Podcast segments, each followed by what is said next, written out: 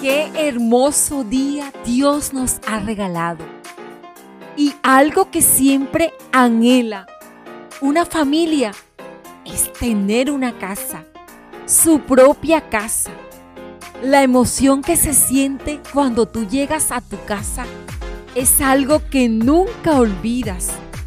La felicidad de los hijos llegar a la casa nueva que sus padres han adquirido son expresiones de mucha alegría y felicidad. Amada, ¿sueñas con tener tu propia casa? ¿Vives en tu propia casa? Porque cuando tenemos ese sueño cumplido, empezamos a darle a nuestra casa ese toque personal de detalles, de lugares. Hay una felicidad porque estamos cuidando lo que es nuestro, nuestra casa. Ya esa casa nueva no está vacía. Hoy están sus dueños haciendo de ella el lugar más acogedor que ellos tienen para vivir y descansar. He escuchado historias de muchas familias de ese primer momento de tomar su casa. Pero ahora quiero invitarte a que tomes el diario de amadas y puedas responder estas preguntas. En tu interior hay una casa amada también y quiero invitarte a que la recorras y la observes. ¿Cuál es el estado actual de tu casa? ¿Observas si tiene grietas? ¿Si necesita pintura? ¿Si hay goteras o sus pisos están dañados? ¿Me puedes decir qué ves? ¿Cómo está la cocina? ¿Los baños? ¿El patio? ¿Y qué sientes cuando la estás viendo? en las condiciones en que está tu casa. Porque así como yo me esmero en cuidar mi casa física, en estar atenta cuando hay algo que reparar o dejo que las cosas en mi casa se sigan dañando, así también, amada, es mi vida espiritual. Cuando cuido mi vida, cuido mi relación con el Espíritu Santo de Dios porque estaré cerca del corazón de Jesús.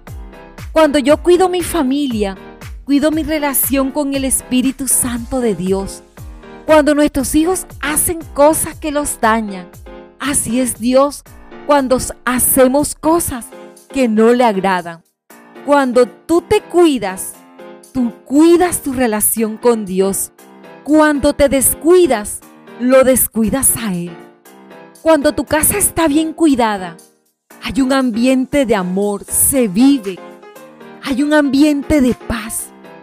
Y si alguien llega a tu casa y la encontrara descuidada, entonces el ambiente de tu casa impregnará a los que habiten en ella. Cuando te amas a ti misma, amada, cuidas la presencia de Dios, cuidas tu casa interior.